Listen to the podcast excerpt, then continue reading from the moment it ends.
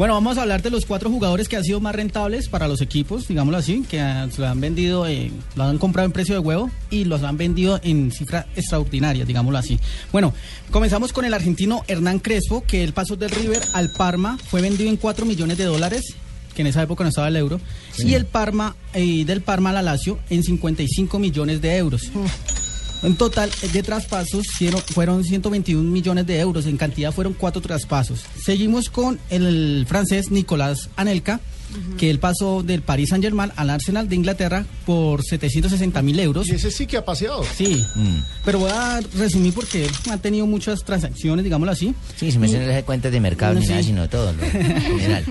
En el año 97, de ahí pasó al Arsenal de Real Madrid, al- del Arsenal al Real de Madrid por 35 millones de euros y de ahí pasó nuevamente a París Saint Germain por 30 y- eh, 34 millones de euros al año 2000. Y en el segundo lugar, ojo que entra la historia, James Rodríguez. ¿Ah, Su sí? Sí, en el segundo lugar. Su carrera comenzó en el Envigado y fue vendido al Banfield en 280 mil dólares. Él estaba muy joven. Del Banfield pasó al Porto, su venta fue por 7.5 millones de euros y del Porto pasó al Mónaco de Francia en 45 millones de euros. Ahora es el tercer colombiano que llega al Real Madrid. Ah, el equipo merengue pagó por sus, bueno, sus jugadas y demás cosas eh, 80 millones de euros para un total de ingreso de traspaso de 132 millones de euros. ¿Sabe qué me friega? ¿Qué? Tiene 23 años. 23 años. Y todavía falta mucho. Lo que falta para que siga sumando y sumando y ¿Y sumando. ¿Y quién es el rey? ¿El rey quién es? Zlatan Ibrahimovic. Sí, es. Zlatan salió del Malmo de Suecia al Ajax de Holanda y fue vendido por 7.5 millones de dólares en el 2001. Del Ajax a la Juventus de Italia fue vendido en 16 millones de euros en el 2004. De la Juventus al Inter de Milán fue vendido en 25 millones de euros en el 2006. Y del Inter al Barcelona, que ahí fue el negocio de España, fue vendido en 70 millones de euros, el cual no resultó muy rentable para el Barcelona porque no rindió como se esperaba para una ganancia para el Inter de 45 millones de euros, ¿cierto? Para un total de ingresos de traspasos, 169 millones de euros. Cantidad de traspasos, 7 traspasos ha conseguido Ese, Zlatan ese sí le ha sacado jugo a- ¿Qué se a- siente manejar tanta plata que no es suya? Sí. Envidia.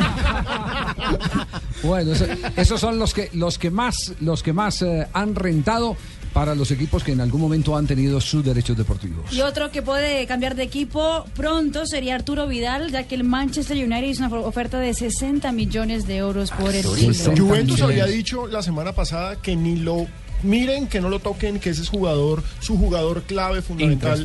Pero pues Juventus no está bien de plata. ¿Qué es lo último que hay en el caso de Juan Guillermo Cuadrado? En el caso de Cuadrado eh, se hablaba ayer Sí. de una de un, un último envión del Barcelona, pero que todavía no copa la expectativa de la gente de la Fiorentina. Pues el Barcelona llegó hoy a Birmingham, en Inglaterra, para seguir su pretemporada y Luis Enrique, el técnico del Barcelona, sigue diciendo que quiere a Juan Guillermo Cuadrado. Eso porque también en Brasil se dice ya que Dani Alves se va del Barcelona eh, segurísimo esa temporada.